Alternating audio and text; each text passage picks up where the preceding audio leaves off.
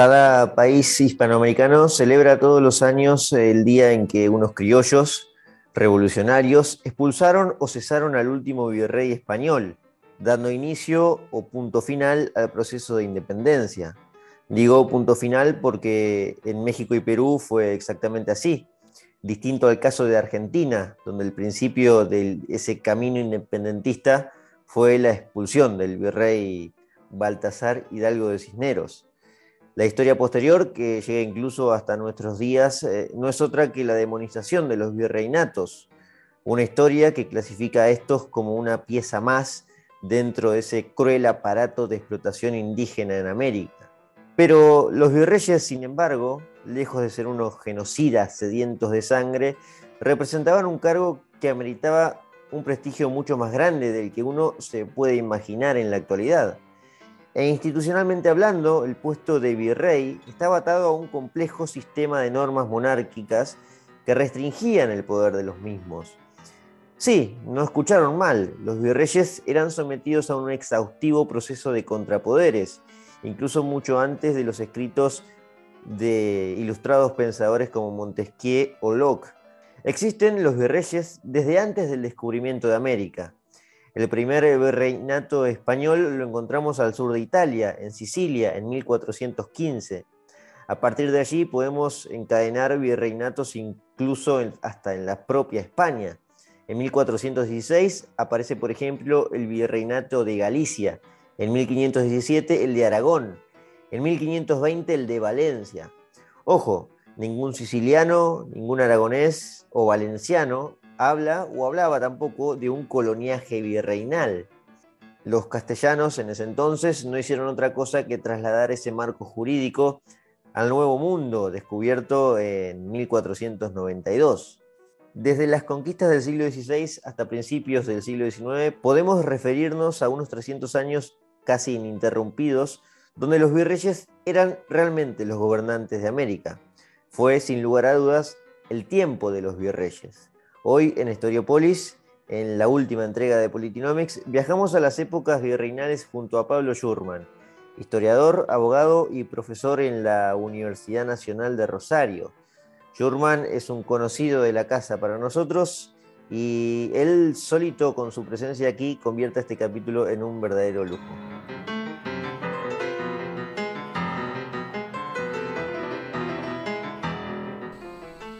Pablo, muchas gracias antes que nada por, bueno, por aceptar esta invitación y por tratar un tema que es eh, poco estudiado y muy demonizado también, ¿no? El asunto de los virreinatos. Pero ¿cómo estás primero, antes que, antes que nada?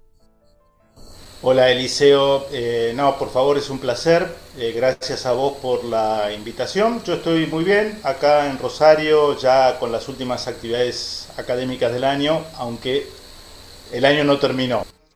Eh, ¿Qué te parece si nos metemos de lleno en este asunto? Yo decía muy demonizado. Primero, centrémonos en que es poco estudiado, pero para empezar a entender eh, lo que es la institución del virreinato, la pregunta correcta sería qué es exactamente, ¿no? Creo que podemos aclarar en algún punto, me parece como valoración importante, que es una institución previa al descubrimiento de América y, con, dos siglos más o menos aproximadamente eh, de diferencia, es decir, el, virreinato ya existía antes de, la llegada de Cristóbal Colón. Por lo tanto, eso ya nos da una pauta, ¿no? Pero, ¿cuál sería una definición introductiva a, lo que son o lo que fueron eh, los virreinatos? Bueno, está muy bien tu, aclaración de entrada, porque uno dice virreinato. Virreinato, y entonces uno eh, presupone o se prejuzga que esto eh, lo inventaron los españoles luego como consecuencia del descubrimiento de América por parte de Cristóbal Colón en 1592. En realidad, eh, como vos bien decías, el descubrimiento le va a plantear a España, el descubrimiento de América, eh, una serie de desafíos, eh, porque en los primeros años no tienen demasiado en claro, primero si, si son las Indias, de ahí quedó el nombre, incluso hasta oficial, las Indias. los reinos de Indias, porque la confusión era, es decir, la intención originaria de Colón era llegar a la India, ¿sí? a, la, hoy República de la India, ¿no? O por lo menos al extremo oriente, esa zona, ¿no? lo, que hoy llamamos las Filipinas, China. Eh, pero luego de los primeros 10 años de cierta confusión, los, viajes exploratorios que, exceden la zona del Caribe, esa primera zona, que justamente son todas pequeñas islas, salvo la de Cuba, digamos, eh, dan cuenta de que sí, efectivamente hay una cosa nueva acá, ¿no? una cosa nueva que no estaba en los mapas y que luego va a llamarse América. ¿sí? Eh, entonces el primer desafío que tiene España es, bueno, ¿cómo administramos esto? Y esto es algo interesante porque España en 1492 España está en un año bisagra, es un año que marca un antes y un después. Es, es la culminación de un proceso de siete siglos, Eliseo. ¿eh? Siete siglos le llevó a España reconquistar su territorio, peninsular me refiero, ¿no? a lo que hoy es España, España y Portugal juntas en realidad, ¿no? la península ibérica. Reconquistarla de mano de los moros, que la habían tomado por asalto siete siglos antes. Eso le llevó lo que hoy llamaríamos una política de Estado, ¿no? Si bien España no existía como tal, era una constelación de reinos, ¿no? De reinos. Por supuesto, se va generando un reino, va destacando, ¿no? En esos siglos previos, ¿no? Castilla, ¿eh? el reino de Castilla, cuya reina va a ser Isabel, primera de Castilla, Isabel la Católica, ¿no?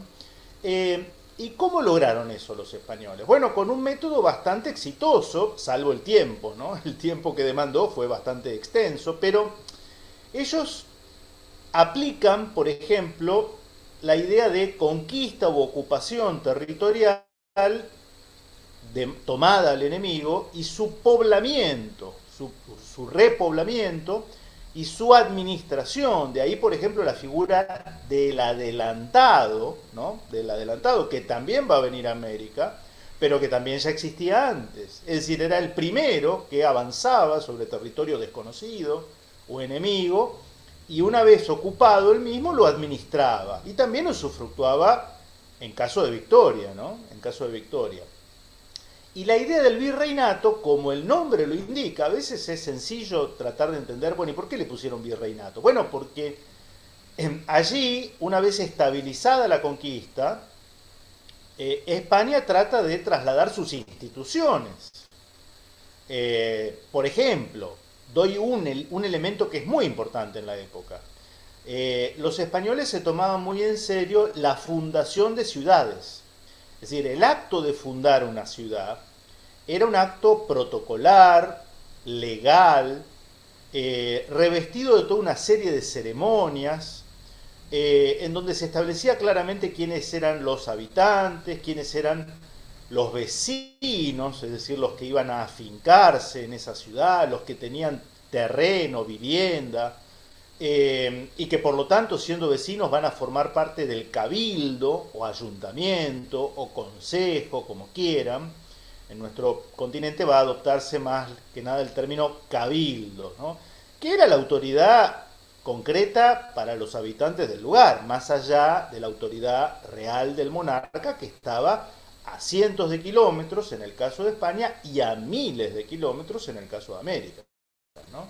Eh, entonces, España traslada sus instituciones y una de ellas va a ser el virreinato. Es decir, la idea era que como el monarca, a ver, el vínculo, el vínculo de unidad en esa época no va a estar representado todavía tanto por la idea de nacionalidad, Eliseo, no es tanto la idea de nacionalidad, porque la patria chica en concepto moderno, en realidad era para los castellanos Castilla, para los aragoneses Aragón, para los leoneses León, y así va a ser también de este lado del océano. El vínculo va a estar dado con el monarca.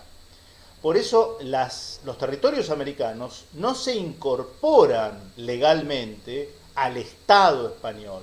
No es así. Se incorporan como posesión del monarca. Es decir, México, Perú, el Río de la Plata, Chile, Colombia, se van a incorporar, siendo antes de estas denominaciones como repúblicas independientes, como posesión del rey, como posesión del rey. Y por tanto, si el vínculo es con el rey y no pudiendo el rey venir a gobernar en persona a México, a Perú, al Alto Perú, a Paraguay, entonces manda a alguien que lo haga en su representación. Es decir, un virrey, un virrey o virreina. Eh, también hubo virreinas mujeres que ejercieron el cargo a, cargo de, la, de cada uno de estos virreinatos. Em, y esto era fundamental porque aseguraba la presencia real a través de un delegado, el virrey, que era considerado como el rey mismo.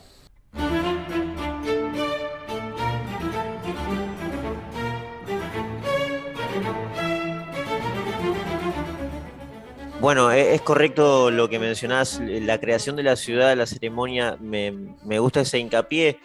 A mí me, siempre me, pareció singular el hecho de el nombre que han utilizado. Pero no ha pasado solamente con las monarquías hispánicas, ocurre también con, otros descubrimientos, con otras conquistas de otras monarquías. Pero bueno, ellos la llaman Nueva España, el virreinato de la Nueva España, que es el primero que se crea acá en América. Por cierto, eh, es el, bueno, vos me recordarás la fecha, acá ya podemos hacer un poquito de historia, si no me equivoco es 1521, es la conquista de Hernán Cortés al Imperio Azteca, y si no me equivoco, uno o dos años después ya se crea el virreinato, lo mismo pasa con el, con el virreinato del Perú, eh, después de la conquista a, los incas. Ahora, si buscamos, voy un poquito atrás, si buscamos la institución del virreinato, aparece mucho antes. De hecho, yo encuentro el primer virreinato en 1415, en Sicilia, en Italia. Eh, es, eh, bueno, después se van ampliando en los virreinatos de Cerdeña, Galicia, Nápoles, todos en principio propiedad de la corona de Aragón. Pero bueno, ahí nos da la pauta de que era una, como bien decís, una institución propia de allá, es una institución propia eh, de, Europa y de España porque le tocó a España. Pero, por ejemplo, lo que te decía de, otras monarquías que conquistaban lugares de América, encontré también, y, bueno, algo que ha existido es el virreinato de Nueva Francia, lo que es actualmente Canadá. Ellos también le pusieron Nueva Francia. la palabra de nueva, es decir, de copiar lo que tenemos allá, expresa muchísimo, ¿no? No es que le pusieron la colonia o la explotación de España, ¿no? Y aparte, lo que mencionas también, la colonización, es decir, se quedaron, vinieron y se quedaron. Esa comparación que te estoy haciendo con, por ejemplo, Nueva Francia, en, esto fue, si no me equivoco, en 1534, eh, ¿e, ¿es igual, es eh, lo mismo eso de trasladar instituciones a, a Francia y después con Inglaterra lo mismo, ¿no? Nueva York, Claro, claro, sí, sí, los nombres haces muy bien, eh, los nombres eh, denotan esa idea. Lo que distingue a España, lo que distingue a España, eh, por ejemplo, de Francia, es que ellos copian o, vienen con el mismo molde, pero vos bien hiciste una apreciación que, que conviene detenernos ahí, los españoles venían acá, porque esto es una parte, nos metemos de lleno un poco en, lo hacemos aunque sea de refilón, ¿no? El liceo, la famosa leyenda negra, hoy está lamentablemente muy, muy eh, arraigada, siendo una falsedad. Por ejemplo, esta idea de que venían a eh, expoliar, eh, llevarse las riquezas a como de lugar lo más rápido posible y si había que matar a las tribus nativas, se mataban y punto. Una simplificación absurda y falsa. Absurda porque ¿cómo vamos a extraer las riquezas si matamos a la población nativa? ¿Quién va a trabajar? ¿Quién trabaja en las minas, en las plantaciones? Es ridículo, ¿no? Eh, no tiene sentido, ¿no? Eh, y la realidad, la realidad es que España trajo sus instituciones administrativa y trajo instituciones sociales que son la mera mención, Eliseo, eh, la negación misma de la idea de un genocidio o de una explotación colonial. Venían para quedarse, se trasladaban y fundaban no solo ciudades, sino que en esas ciudades van a fundar hospitales, por ejemplo. Hospitales, ¿sí? Hospitales, hospitales para enfermedades de transmisión contagiosas. Eh, el primer hospital de América, de la América Española, se funda en la ciudad de Santo Domingo, el Hospital de San Nicolás de Bari, 1524, es decir, a, nada de la conquista, a nada del descubrimiento. 1524. El hospital que funda Hernán Cortés. Hernán Cortés, pasa a la historia como el conquistador cruel de Tenochtitlán. Vos bien dijiste el año 1521. Ese mismo año Hernán Cortés funda un hospital en Tenochtitlán, en México, ¿sí? que aún existe, ¿eh? el Hospital de la Purísima Concepción y Niño Jesús. Existe aún hoy ese hospital. De hecho, Cortés fue enterrado en ese hospital durante mucho tiempo. Ahora está enterrado Hernán Cortés, el conquistador de México, en una capilla lateral. Trajeron hospitales, trajeron universidades, universidades la primera la de Santo Domingo, la segunda la de México, 1551, la tercera la de San Marcos en Lima, ¿eh? Eh, en, bueno, en lo que hoy es territorio argentino, la Universidad de Córdoba, fundada por iniciativa del obispo de Córdoba, en 1624, 1624. Yo pregunto, ¿qué universidades, qué hospitales fundó Francia en el Nuevo Mundo? qué hospitales, qué universidades fundó Holanda en el Nuevo Mundo. En Surinam, por ejemplo, que fue colonia holandesa hasta hace 30 años. Ninguno. Les ahorro el trabajo, ninguno. En Estados Unidos, la primera universidad, Harvard, que es como la excepción a la regla, va, va a aparecer recién en el siglo XVIII y por iniciativa privada, no por iniciativa de la corona. Entonces, es interesante porque vinculándolo con lo de los virreinatos, Eliseo, eran generalmente los virreyes quienes tomaban a su cargo que todas estas obras se llevaran a cabo y se concretaran. Y se concretaron. Hoy que nosotros vivimos lamentablemente una realidad nacional en la cual las obras demoran 30, 40, 50 años, si es que se hacen, si es que se hacen, bueno, en comparación eh, todas estas cosas que yo mencioné, me, remito al libro de, mi amigo Marcelo Gulo, eh, Madre Patria, ahí tienen desarrollado todos los datos, todos los datos habido y por haber de todos los hospitales y los colegios superiores y universidades fundadas por España en el siglo XVI, en el siglo XVI, en el siglo XVI, eh, lo hicieron a un ritmo vertiginoso, a ritmos chinos, diríamos hoy, ¿no? Mm. Eh, y eran, como decía, los virreyes quienes tomaban a su cargo el fomento de este tipo de cosas. Esto significa caer en un elogio sin matices de lo que fue la presencia española y el gobierno español en lo que hoy es territorio americano. Bueno, por supuesto que hubo casos de explotación, funcionarios corruptos, eh, sistemas de cierta injusticia. Era el siglo XVI, ¿sí? no era el siglo XXI. Pero yo pregunto, ¿eso no existe hoy, en el siglo XXI, en nuestros gobiernos eh, republicanos y democráticos? Entonces, para poner un poquito de sentido común y de seriedad en el análisis, ¿no? Mirá, vinculado a la, institución del virreinato, España va a trasladar también una institución, dos instituciones, que estuvieron vigentes durante dos, tres siglos el llamado juicio de residencia y el llamado juicio de visita.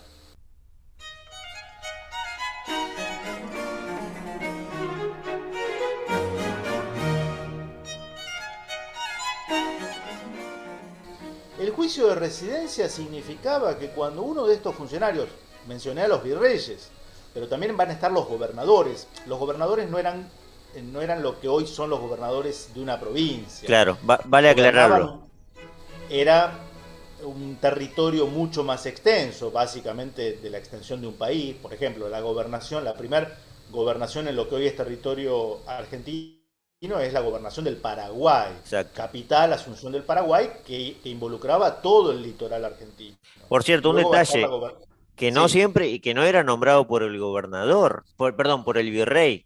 El gobernador no era nombrado por el por el virrey. Por lo que entiendo era, bueno, vos me sabrás corregir, pero ah, de esas instituciones que quiero que me expliques ahora el juicio de residencia, que me parece muy interesante, estaba la Real Audiencia, que era la, la que tenía más permanencia, ¿no? Los virreyes pasaban y los integrantes de la Real Audiencia seguían y eran los que nombraban en definitiva a los gobernadores, después aparecería las, las capitanías generales, ¿no? Exactamente, exactamente, estaban las reales audiencias, generalmente primero las capitales virreinales y luego se, se, fueron también descentralizando. Imaginemos lo que eran las distancias, ¿no?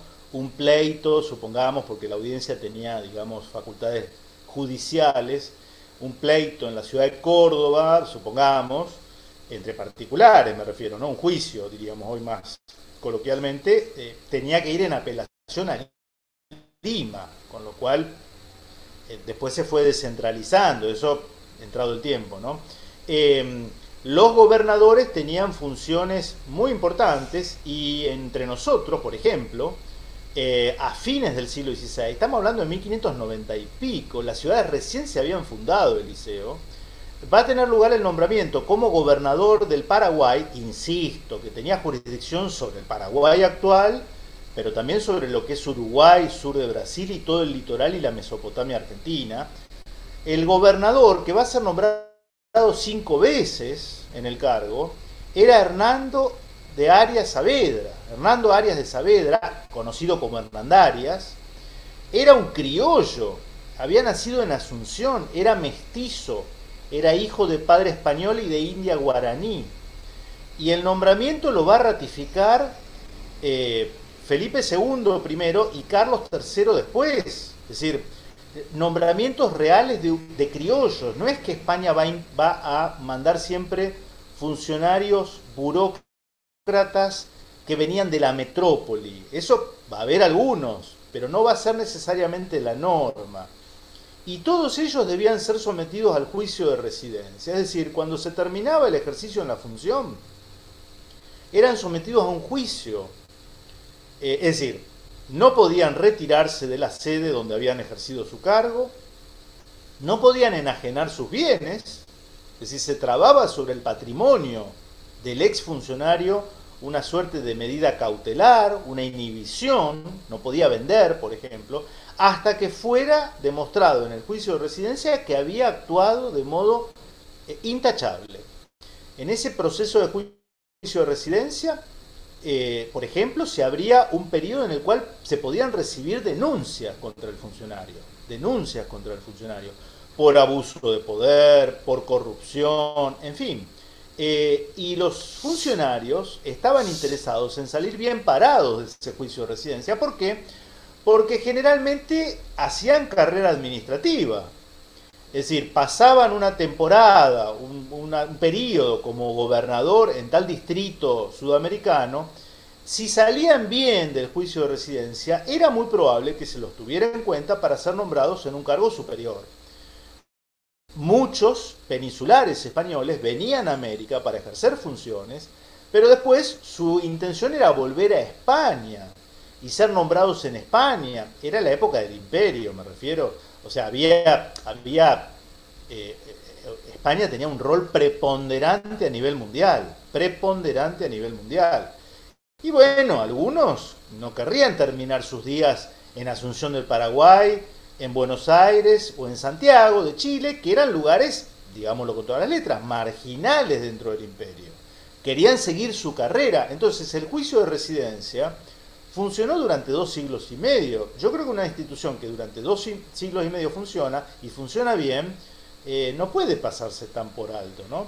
Y ante casos concretos y puntuales estaba el juicio de visita. El juicio de visita era cuando se elevaban denuncias contra un funcionario por X motivos, a través del cabildo, a través del arzobispo del lugar, a través de, en fin, personas que tenían cierta relevancia y llegada a la corte, a la corte donde residía el monarca.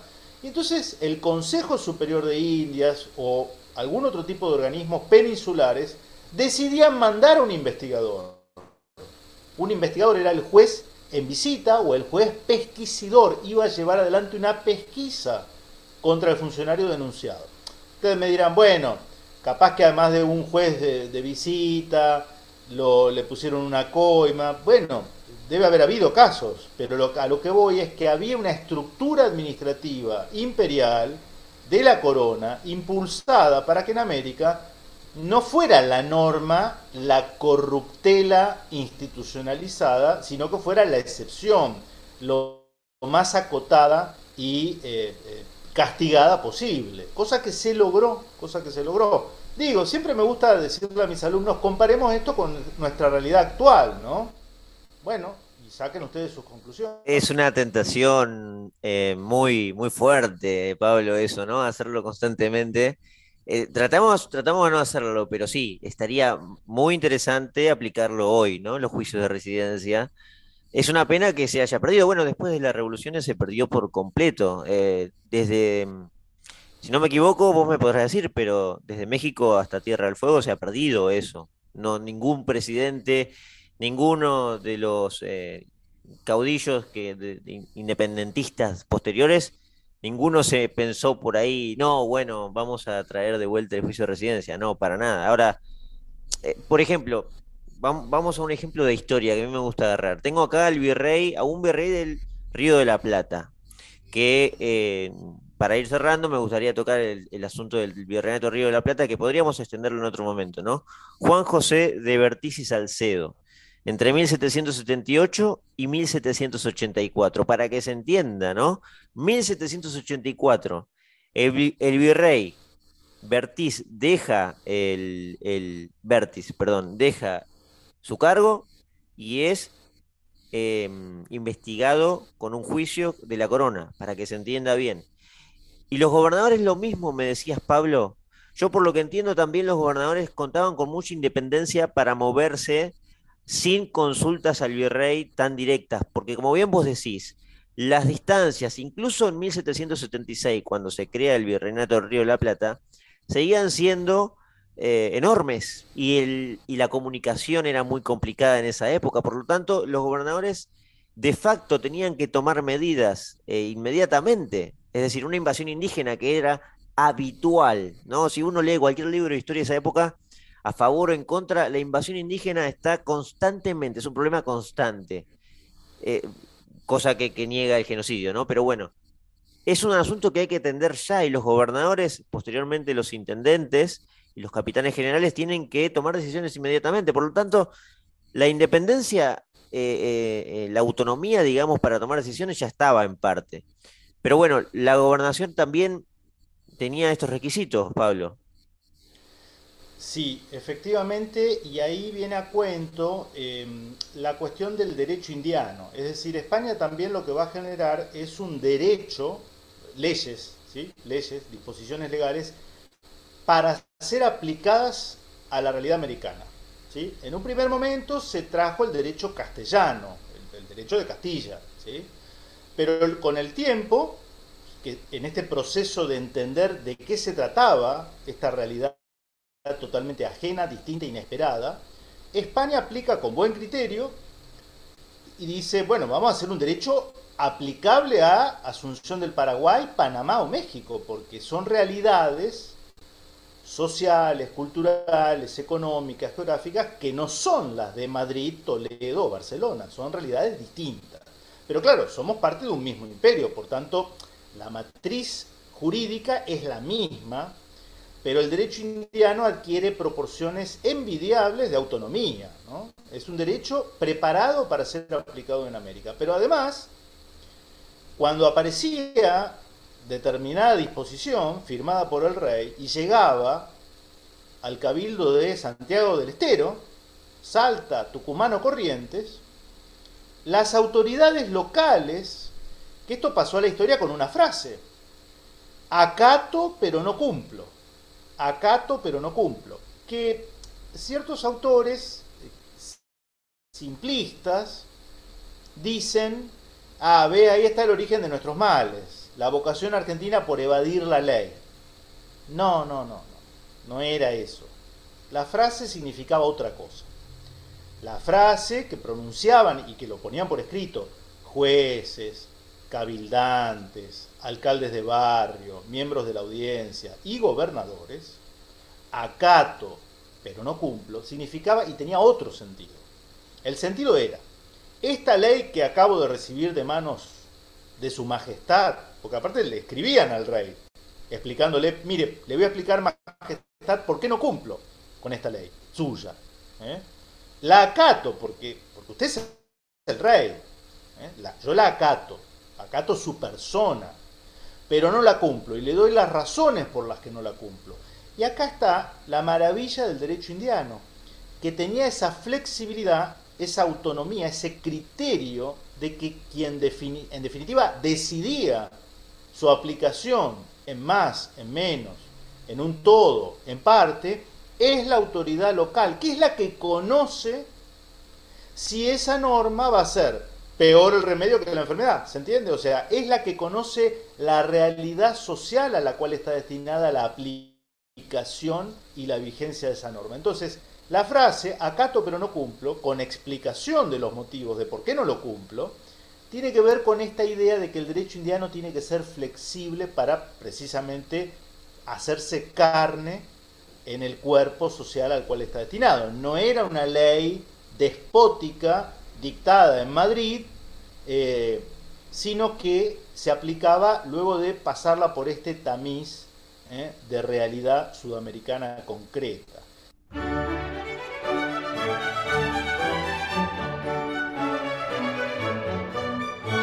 Y vos, Eliseo, mencionabas, sí, efectivamente, en 1776, mencionaste a uno de los virreyes, se va a crear, ya estamos en otra etapa de España, ¿sí? 1776, estamos finalizando el siglo XVIII, habíamos comenzado esta charla hablando del siglo XVI, XVII, para ubicarnos que esto es un proceso largo por supuesto van cambiando las, las costumbres. Y la dinastía, y cambió la dinastía claramente. Hay otra dinastía que reina en España, ya no son los Austria o Habsburgo, como quieran, que reinaron de 1500 a 1700, sino que son la familia de los Borbón, es decir, una, una casa real procedente de Francia. Por tanto, con ellos vienen las ideas francesas del despotismo ilustrado, la monarquía absolutista, el rey no tiene contrapesos, no, no tiene límites en su modo de legislar y gobernar. ¿sí?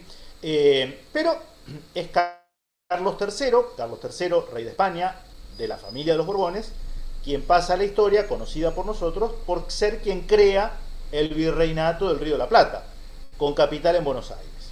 Eh, vos dijiste, y está, está bien, me parece que da para analizarlo en otro momento más en profundidad, pero digamos que de alguna manera era algo necesario porque España no tenía sobre el margen del Océano Atlántico, no nos olvidemos que va a estar Brasil allí, que es colonia de otra, de otra nación, de Portugal, eh, y salvo si vos te ibas al Caribe, sobre todo el Atlántico Sur, no va a haber una ciudad relevante en términos administrativos como capital de un virreinato.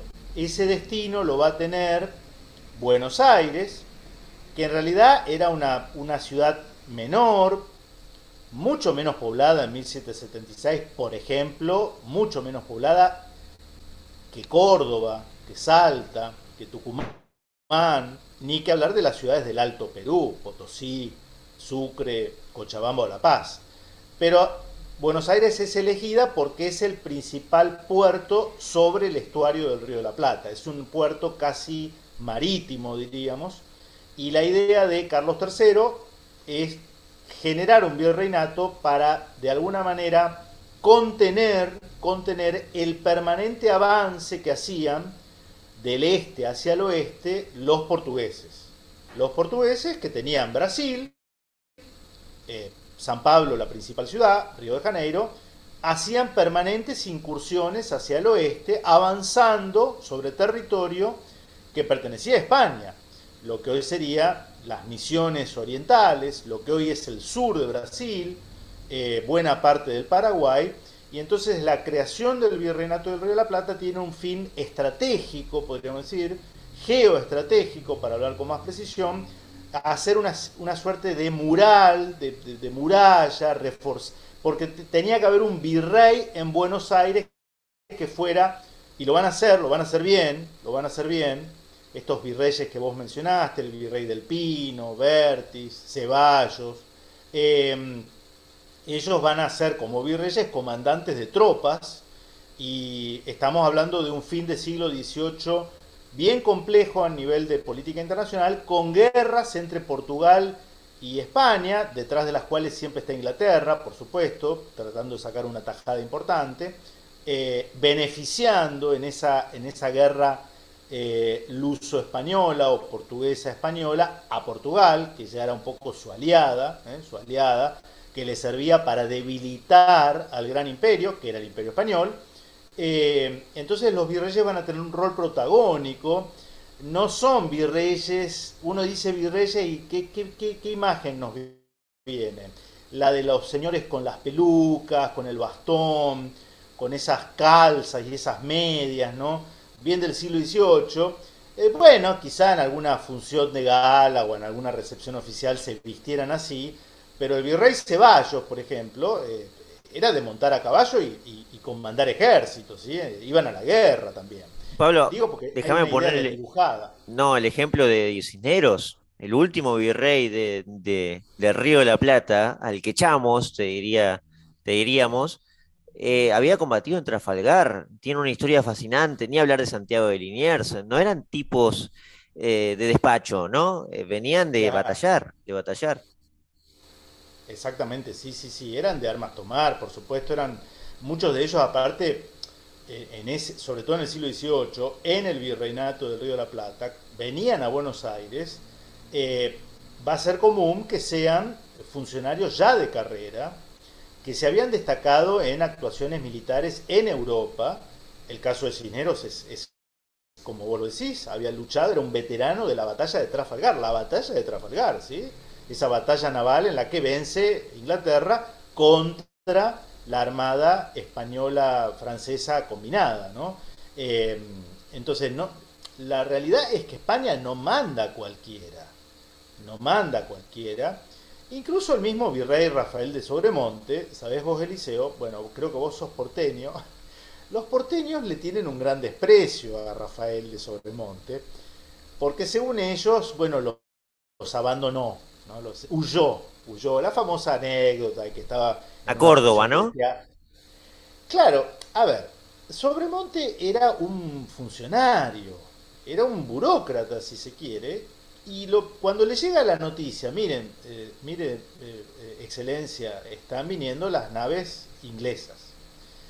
Lo que el tipo hace es seguir el reglamento.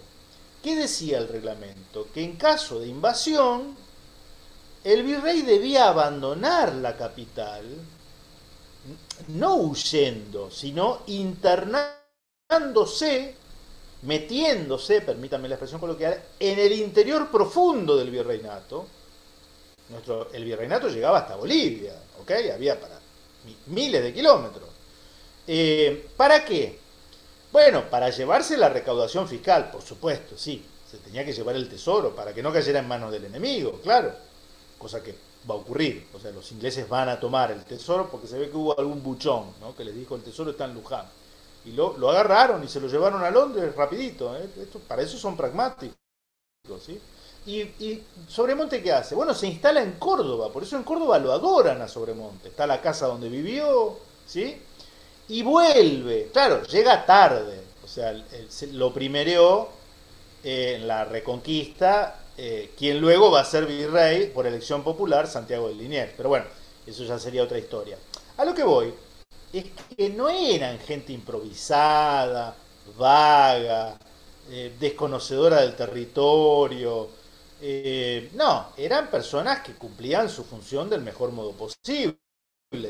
muchos de ellos pertenecían, algunos de ellos pertenecían a la aristocracia española.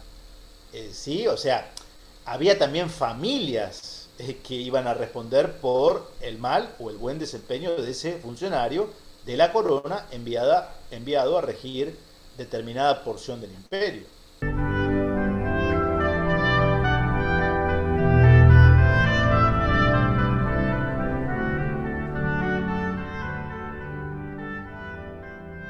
Ya para ir cerrando, porque ya nos fuimos casi 40 minutos de programa y yo estaría, y creo que vos también, varias horas hablando, pero para no hacer tan pesado esto y para quizás volver en algún otro capítulo eh, el año que viene sobre este tema, algunas conclusiones. Yo tengo tres rápidas. Primero, que, es en parte lo que has mencionado vos, para recapitular, es decir, ¿qué nos llevamos de esto? Bueno, que los, eh, las gobernaciones que mencionamos, o las intendencias, eh, los alcaldes, el cabildo, instituciones menores que lo que puede ser un virrey o una real audiencia, y ni hablar el rey, tenían una autonomía de, que les permitía tomar decisiones independientemente de lo que digan arriba. Y voy a caer en estas tres conclusiones, perdón Pablo, pero en, la tentación que, vos eh, inyectaste aquí, que es comparar un poco con el presente. Hoy es todo, contrario, todo lo contrario, es eh, de arriba para abajo. ¿Un intendente tiene más poder que el gobernador o un gobernador que el intendente? Bueno, no, no hace falta que yo responda a eso, ¿no? En ese caso podemos encontrar, seguramente hay, matices, pero que en la mayoría de los casos el gobernador o el intendente o el alcalde podría decir más que un virrey. La segunda conclusión que me gustaría sacar es, em, bueno, se me hizo una laguna. Ahora vamos a, hacerme unas conclusiones vos, Pablo, y yo te agrego las conclusiones que me faltan. Mira, me parece interesante también, eh, está muy bien, lo, adhiero a esa primera conclusión totalmente. Eh, España trata de administrar del mejor modo posible un fenomenal espacio geográfico, eh, poblacional, natural, y lo va a hacer bastante bien. La prueba está en que ese imperio va a durar tres siglos. No cualquier imperio de la era moderna, me refiero, dura tres siglos. Hagamos una comparación. ¿Cuánto duró el imperio napoleónico? Duró lo que duraron las campañas militares de un genio, como era Napoleón, pero no tuvo mayor andadura. Esta es la realidad, ¿no? Entonces lo de España merece un análisis serio y reflexivo y desapasionado en el sentido de no ideologizado, ¿sí? Eh, y otra cosa importante es que efectivamente había más autonomía en un municipio perdido en el medio de la nada, de ese fenomenal imperio, como podría ser Santa Fe, Santa Fe la Vieja, fundada en 1573, pero en donde esos 3.000, 4.000, 5.000 habitantes se gobernaban a sí mismos, más allá de acatar, en teoría, y lo hacían de buen modo, porque se sentían parte de un imperio, la autoridad imperial o la autoridad real. ¿Por qué? Porque finalmente la autoridad concreta para esos 3.000 habitantes y todo el, área circundante rural de la ciudad que ustedes elijan, la tenía el cabildo. Y el cabildo se componía de los vecinos. Se componía de los vecinos. Entonces era lo más parecido a un autogobierno en el sentido genuino del término. ¿sí? Em, entonces, eh, eso va a cambiar con los Borbones, claro. Porque esas reformas van a traer cosas buenas, pero también van a traer cosas propias de la época, un mayor central, una mayor centralización en el gobierno, con otros fines, ¿eh? no la de la España del 1500, del 1600, con otros fines. Pero no podemos obviar lo que la historia documentada nos dice, Eliseo, que es lo que hemos analizado en toda esta, en toda esta charla, que te agradezco mucho, por otro lado. Perfecto, perfecto. No, la segunda era una simple pregunta. Eh, si un virrey de estos que hemos mencionado tenía más o menos poder, no te quiero decir de los presidentes actuales o de los eh, gobernadores o dictadores del siglo XX, eh, sino de los propios caudillos que después se hicieron cargo de las independencias. No importa en dónde, no importa en qué lugar, no sé quién tenía más poder. Mira, en teoría tenían más poder, pero en la práctica, cuando uno consulta autores que han estudiado a fondo la cuestión del periodo colonial, te das cuenta de que en realidad antes de tomar decisiones trascendentes, ¿sí? trascendentes, por ejemplo, cómo enfrentar una posible incursión de los indios belicosos, o cómo tratar con la cuestión del contrabando en la ciudad de Puerto de Buenos Aires, por ejemplo, ¿sí? En general los virreyes se manejaban con mucha prudencia y, por ejemplo, nada se hacía sin consultar previamente a las distintas a los distintos llamaríamos hoy poderes fácticos, es decir, había corporaciones que no tenían reglamentariamente por qué inmiscuirse en esas cuestiones, pero que eran consultadas. Eh, bueno, el cabildo era una institución que sí debía dictaminar en la mayoría de las cuestiones, ¿sí? Eh, pero también estaba el obispo del lugar, estaban las órdenes religiosas, eh, estaba la universidad. En Córdoba se consultaba mucho la opinión de la Universidad de Córdoba. Y también estaban, por ejemplo, los jefes de milicias, porque ya se habían empezado a formar milicias, estamos hablando de la última etapa del Imperio Español, en donde precisamente porque España ya no tiene poderío militar, no puede mandar regimientos peninsulares para custodiar sus colonias. Y entonces uno dice, ¿y quiénes eran los cuerpos armados? Los cuerpos armados eran los cuerpos que se formaban con voluntarios del lugar. Claro. Eh, es decir, la, la, versión primigenia de lo que sería un ejército local. Entonces, los, los gobernadores y los virreyes en los hechos consultaban mucho y de manera muy prudente cada una de estas decisiones en materia sensible. Bueno, y dejamos esa pregunta para, para quien haya escuchado este capítulo del otro lado, si, si, que se que reflexione internamente si, si pretende que compare algún virrey con algunos presidentes eh, más contemporáneos y veamos esos contrapesos, podríamos comparar contrapesos y bueno, quizás se llevan alguna sorpresa. Pablo, muchas gracias eh, por compartir esto conmigo y ojalá lo podamos repetir en algún otro momento. El agradecido soy yo, Eliseo, por el espacio y sí, por supuesto, a tus órdenes cuando vos lo consideres. ¿sí? Un abrazo.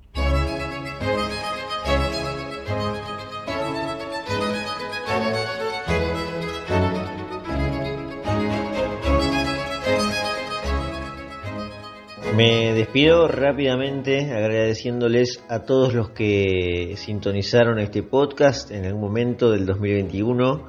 Para mí el solo hecho de que hayan pasado un buen rato, aprendido algo o simplemente con apenas haber generado un interés específico sobre algún tema particular de la gran variedad que hemos tocado en todo este año, para mí eso solo ya es un gran logro. Y si logré también transmitir algo de curiosidad sobre cualquier tema de, lo que hayamos, de los que hayamos tocado en los casi 60 episodios grabados, este año me voy satisfecho. Seguramente nos volvamos a encontrar en algún momento de 2022. Les deseo que pasen una muy feliz Navidad y que terminen de la mejor manera este año. Muchas gracias nuevamente. Chau chau.